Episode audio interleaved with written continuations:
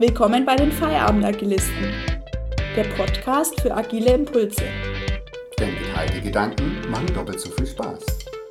Heute mit Julia Kula Und Felix Doll. Ja, hallo zu einer neuen Podcast-Folge von den Feierabend-Agilisten. Wir wollen uns heute über das Thema Mindset unterhalten, beziehungsweise um die Kernfrage oder um die Kernthese, dass Agilität ja nicht nur was mit Tools zu tun hat, sondern dass Agilität vor allem was mit Mindset, Denkweise, Haltung zu tun hat. Genau, und äh, da unterhalten wir uns jetzt ein bisschen drüber und äh, der Felix hat sich da äh, tiefgreifende Ge Gedanken gemacht. Oh, vielen Dank, Julia. Ja, tiefgreifende Gedanken, weiß ich nicht, das wollen wir jetzt überprüfen vielleicht. Ähm, Haltung ist auch ein Punkt, wo ich immer wieder darüber gestolpert bin. Vor allem, wenn es darum geht, ähm, agile Teams oder Teams, die hin zu einem agilen Struktur transformiert wurden, auch wirklich zu aktivieren, also sie auch wirklich zum Laufen zu bringen. Gerade weil viele agile Frameworks kein Hexenwerk sind von der, von der Komplexität her und es trotzdem die Aussage gibt, eben, dass äh, das viel schwieriger ist, sie auch zum Leben zu erwecken. Und ähm, wenn Haltung das, der zentrale Aspekt ist oder einer der zentralen Aspekte, stellt sich natürlich zunächst erstmal die Frage, was Haltung überhaupt ist oder was ein Mindset ist und ob das synonyme Begriffe sind. Und ich muss gestehen, ich bin für mich selbst auch nicht zu einer wirklich guten Lösung gekommen und habe dann mal gegoogelt und bin beim Thema Haltung äh, bei Gerald Hüther auf eine Definition gestoßen, die ich gut für mich annehmen konnte. Überprüf doch du mal, Julia, was du damit anfangen kannst und auch ihr, liebe Zuhörer, natürlich, inwieweit euch das anspricht. Und zwar sagt Gerald Hüther, der ist Neurobiologe, Unternehmensberater, war auch Keynote-Speaker auf der letzten New Work in Hamburg, dass Haltung Erfahrung mit Werten sind. Und wenn wir eine Haltung verändern wollen, müssen wir die Menschen oder die Mitarbeiter neue Erfahrungen mit Werte machen lassen. Das fand ich sehr gut. Ich kenne das aus der Psychologie auch, wo, das, wo Haltung mit Glaubenssätzen gleichgesetzt wird oder aus dem Bereich NLP, wo es als Beliefs bezeichnet wird, die alle eine ähnliche Repräsentationsebene bei uns beschreiben. Und ich glaube, dass bei uns in den ersten sechs Lebensjahren die Aufnahmetaste ständig auf Rekord steht und wir alles aufsaugen, aufnehmen, was um uns herum passiert und hier die grundlegendsten Haltungen oder und Glaubenssätze gebildet werden, die uns später auch im Erwachsenenalter immer noch maßgeblich beeinflussen. Und gerade gefahrvolle Situationen in der Kindheit in der Amygdala mit abgespeichert werden. Das ist ein Teil des limbischen Systems im Gehirn, wo Angst erzeugt wird unter anderem. Und alles, was damals in der Aufnahmetaste mit aufgenommen wurde, Gerüche, Geräusche, äh, visuelle Bilder etc., die mit dieser Angstsituation zu tun hatten, können später auslösende Triggerelemente darstellen. Also es kann sein, dass ein Klang, ein Geräusch in einer sonst völlig harmlosen Situation genau diese, diesen Glaubenssatz oder diese Haltung aufrufen. Genau. Also so viel mal drumherum was ich in Bezug auf Haltung oder Glaubenssätze finden konnte. Also du sagst, Haltung ist eine Erfahrung mit Werten. Ja. Und man kann durch neue Erfahrungen ein Stück weit seine Werte auch verändern und dadurch seine Haltung. Ähm, ich glaube vor allem, dass man, wenn man neue Erfahrungen mit Werte macht, die Haltung verändert. Und bestimmt auch seine Werte verändern kann, aber das ist, glaube ich, ein Schritt, der nochmal eine Stufe tiefer sitzt. Und ähm, was, was würdest du jetzt unter Werten verstehen? Werte beispielsweise Ehrlichkeit, Leistungsbereitschaft, Pflicht. Ähm, es gibt auch sowas wie Problemwerte, ja, also wo jemand sagt, mein höchster Wert ist, ist äh, Pflichterfüllung, die einem Menschen auch äh, im Weg stehen können.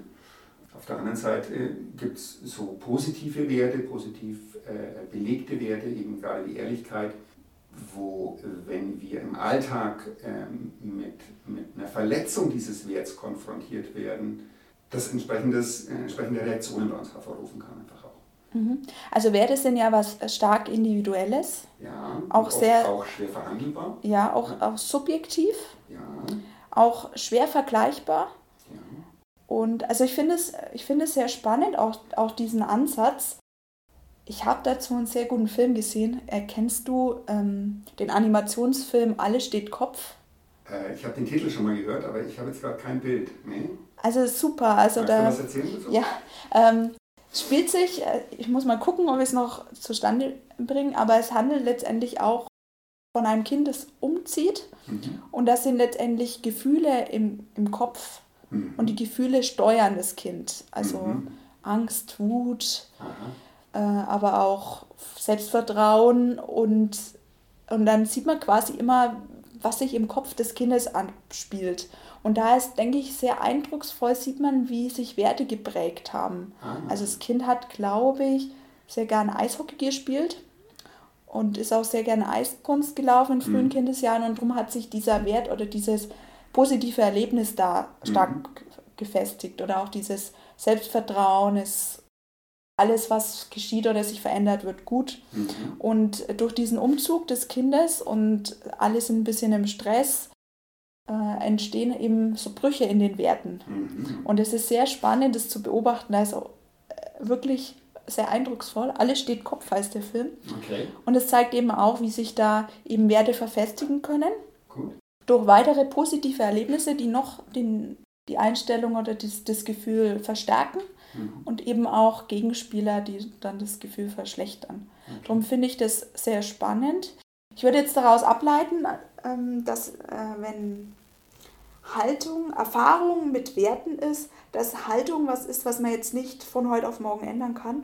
Nee, also ich glaube nicht. Es ist bestimmt ein mühsamer Weg, vor allem einer, wo es auch nicht reicht, auf der Oberfläche zu kratzen. Mhm. Das ist klar, da muss man ein bisschen tiefer gehen. Äh, ich glaube, dass es schon zwei Wege geben kann, dass man wirklich direkt versuchen kann, über die Werte zu gehen, äh, wobei ich vermuten würde, dass es dafür äh, wirklich fundiert psychologisch geschultes Personal bräuchte oder Coachings, Coachingbegleitung. Mhm. Man kann aber auch versuchen, über Verhalten, Fähigkeiten an Glaubenssätze ranzukommen oder an, an eine Haltung und über, das, über eine Veränderung im Verhalten und über, eine, über Qualifizierungsmaßnahmen im Bereich der Fähigkeiten auch an, an, äh, an eine Haltung herankommt, um diese dann verändern zu können. Vielleicht, ähm, wenn wir jetzt mal über ein konkretes Beispiel nachdenken. Mhm. Wenn ich jetzt zum Beispiel als Wert habe, Beständigkeit ist gut, Beständigkeit gibt mir Sicherheit, mhm. dann habe ich ja vermutlich eher die Haltung, Veränderung ist schlecht. Mhm. Oder gefährlich. Mhm. Veränderung ist gefährlich und würde erstmal abneigend gegen Veränderung reagieren. Mhm. Dadurch, durch die Angst, weil mein Wert eben ist, Beständigkeit heißt Sicherheit, mhm. ähm, die Angst, ich gehe ein zu hohes Risiko ein oder irgendwas passiert, ist ja auch oft irrational dann begründet am langen Ende. Mhm. Wie schaffe ich es jetzt, eine Erfahrung zu machen, die auf meinen Wert Beständigkeit einspielt? Mhm. Also ich hätte, ich hätte jetzt, äh, ich hätte erstmals ein bisschen anders gedeutet. Mhm. Äh, Beständigkeit könnte ein Wert für sich sein mhm. und eine Haltung, Beständigkeit gibt Sicherheit. Mhm. Ja? Und wenn ich mit der Beständigkeit eine äh, neu, mit dem Wert eine neue Erfahrung machen wollte, um die Haltung oder den Glaubenssatz, ähm, Beständigkeit gibt Sicherheit, zu verändern, ähm, müsste ich den, die Person eine positiv belegte Veränderungsprozess durchlaufen lassen. Mhm. Also sprich, wo die, der Person, die Person wirklich erlebt, dass eine Veränderung mit einem großen Nutzen für sie selber einhergeht. Weil ich denke, das ist ja genau die Frage, mit der wir uns beschäftigen. Also mhm. gerade sowas wie Beständigkeit heißt Sicherheit, mhm. Veränderung ist unsicher. Mhm. Es fragt sich jetzt auch, ob man dann eher an der Haltung arbeitet, Beständigkeit ist Sicherheit, weil die wahrscheinlich aufzulösen ist eher schwierig. Mhm. Oder eben, ob man eine zusätzliche Haltung schafft. Mhm. Veränderung gibt Raum für Neues mhm. oder ist spannend, mhm. ergeben sich neue Möglichkeiten. Mhm. Also es ist auch die Frage, woran arbeitet man? Mhm. Arbeitet man an einer, an einer Haltung, die wirklich über Jahre, Jahrzehnte lang vielleicht gefestigt wurde? Mhm. Oder fügt man eine neue Haltung hinzu und mhm. addiert dazu, ergibt sich da eine neue Einstellung? Meinst du, man hat viele verschiedene Haltungen, die sich zu einer Überhaltung konzentrieren oder ist Haltung ein Gesamtbegriff? Ähm, das ist eine gute Frage. Also ich glaube, es gibt äh, viele Werte, nach denen mhm. jeder lebt, wobei es auch Übungen gibt, wie man den Primärwert äh, von einem selbst identifizieren kann. Mhm. Äh, meiner ist beispielsweise Pflicht, aber als Problemwert. Und daraus leiten sich aber unterschiedliche Glaubenssätze ab, aus den unterschiedlichen mhm. Werten. Und natürlich am stärksten beeinflussend sind, sind die, die Primärwerte von, von einer Person. Und das Schwierige ist überhaupt erstmal, die Werte zu treffen, die relevant sind, und dann zu versuchen, in eine positive Notation oder einen positiven, äh, positive Erfahrungsprozess durchlaufen zu lassen. Ich denke, wir haben jetzt ganz viele Themen für neue Podcast-Folgen identifiziert, weil ich das Thema Primärwerte und mhm. Problemwerte mhm. Ähm, und Glaubenssätze finde ich sehr spannend. Mhm. Also auch nochmal die tiefer zu beleuchten. Ich mhm. denke, das würde jetzt an der Stelle ein mhm. Stück weit zu, zu weit führen, ja. von der Zeit her auch. Ja. Aber ich denke, also es ist sehr spannend. Vielleicht gehen wir jetzt zum Abschluss auch nochmal auf, auf das Thema Haltung ist Erfahrung mit Werten. Also es geht ja darum, neue Erfahrungen zu machen. Das heißt aber auch, dass ich quasi, wenn ich jetzt äh, unterwegs bin und jeden Tag Scrum ist toll, mhm. Scrum ist so super und da schaffst du viel mehr und Effizienzen und, mhm. und kannst agiler auf komplexere Dinge reagieren, dann bringt es erstmal nichts. Ich mhm. muss die Mitarbeiter dazu bringen oder die, die Kollegen dazu bringen, eigene Erfahrungen zu sammeln, mhm. um das dann zu verknüpfen. Mhm. Wie würdest du da vorgehen? Würdest du da eher einen niederschwellig oder barrierearme Anreiz erstmal geben, mhm. dass sich jeder traut? Oder wie, mhm. wie können wir das schaffen, dass man da neue Erfahrungen sammelt? Ähm, das, ist, ja, das ist die Kunst, ne? wo ich pauschal auch keine Antwort habe. Generell selber die Erfahrung gemacht habe, dass bei Schulungen es immer hilfreich war zu gucken, wo lassen sich interaktive Elemente einbauen, wo die Leute wirklich äh, ähm, eigene Erfahrung mit Lehrinhalten machen können, um zu sowas wie einem eigenen Erkenntnisgewinn zu kommen, mhm. ähm, jenseits der, der Frontalbeschallung. Und ich meine, das kennst du vielleicht auch aus, aus deiner Lehrtätigkeit. Ich glaube, du bist ja auch Dozentin. Mhm. Dass es natürlich schwierig ist, diesen Bogen vom reinen Frontalunterricht, Wissensvermittlung, was, was vielleicht Schüler auch für eine Prüfung brauchen, hin zu einen eigenen Erkenntnisgewinn und eine eigene Erfahrung zu machen, um sich für ein Thema zu öffnen. Wir hatten jetzt kürzlich erst einen Kanban-Workshop in einem Team. Äh, und Kanban selber ist ja erstmal per se nichts Agiles, findet zwar in, in äh, agilen Frameworks Verwendung, wie beispielsweise in Scrum auch, aber ist per se erstmal nichts Agiles. Und das Schöne an Kanban ist, Kanban sagt, starte mit dem, was ist. Also mhm. überhaupt nicht und dadurch eine, eine hohe niederschwellige hohe niederschwellige, widerspricht sich, aber niederschwellige Einstiegsmöglichkeit bietet, äh, einfach nur das abzubilden, was ist und dann damit anfangen zu arbeiten. Und da waren jetzt schon viele, äh, also dem Feedback der Teilnehmer nach zumindest zu urteilen, viele Erfahrungswerte für die Mitarbeiter in dem Workshop enthalten, was sie für große Hürden, die glaube ich zu nehmen sind auf dem Weg, wie beispielsweise Transparenz etc., einen ersten Türöffner mit sich gebracht hat. Mhm. Finde ich sehr spannend. Also letztendlich kann eine mögliche Strategie sein, auch eine Haltung zu ändern oder neu zu beleuchten, neu, neu zu einzustellen, niederschwellig erstmal zu starten, auch mit dem Ist, mhm. also auch in dem Sinne, man muss auch einfach mal loslegen, mhm. dass man auch die Angst verliert. Mhm. Äh, Habe ich auch die Erfahrung gemacht, auch einfach mal ausprobieren, gar nicht so groß vorher Werbung machen, weil das doch dann wieder irritiert. Dann sind die ganzen großen englischen Wörter, die dann da gleich im Raum stehen. Dann kommt erstmal eine Abwehrhaltung.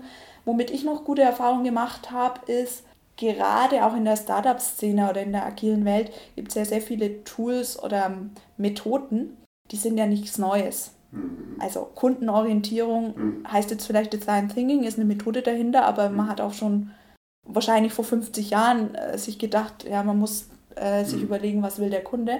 Oder auch dieses äh, Lean Startup oder das Minimal Viable Product, also mhm. kleinstmöglichste Produkt, das live geht.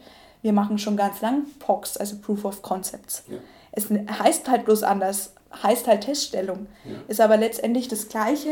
Da habe ich noch die Erfahrung gemacht, auch nochmal dann zu gucken, auch in die Welt. Schau mal, du machst schon ganz viel. Aha. ja, ja. das eigentlich jetzt, du machst es eigentlich schon, du nennst es bloß nicht so. Ja. Also das kann auch noch ein, ein Türöffner sein. Ja, das ist ein, schönes, ein schöner Punkt, Julia.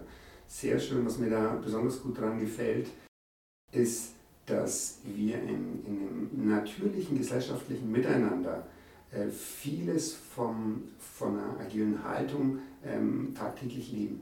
Wenn man genau hinschaut, ist das so.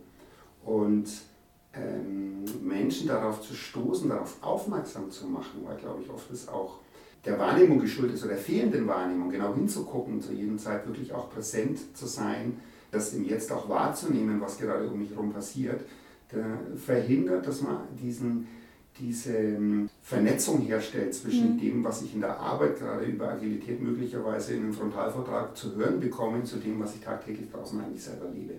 Mhm. Beispiel Kindererziehung, Beispiel, was es alles geben kann, wo ich mich schon natürlich so verhalte, wie es eigentlich eine agile Haltung auch äh, voraussetzen würde.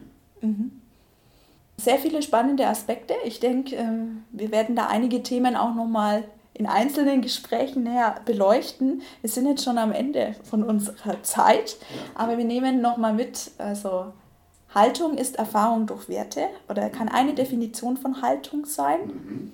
Das heißt, man muss auch Erfahrungen machen, mhm. indem man zum Beispiel niederschwellige Angebote macht, wo es einfach ist, auch einfach mal auszuprobieren, mhm. wo auch die Ängste vielleicht nicht da sind oder ein angstfreier Raum gegeben wird. Mhm.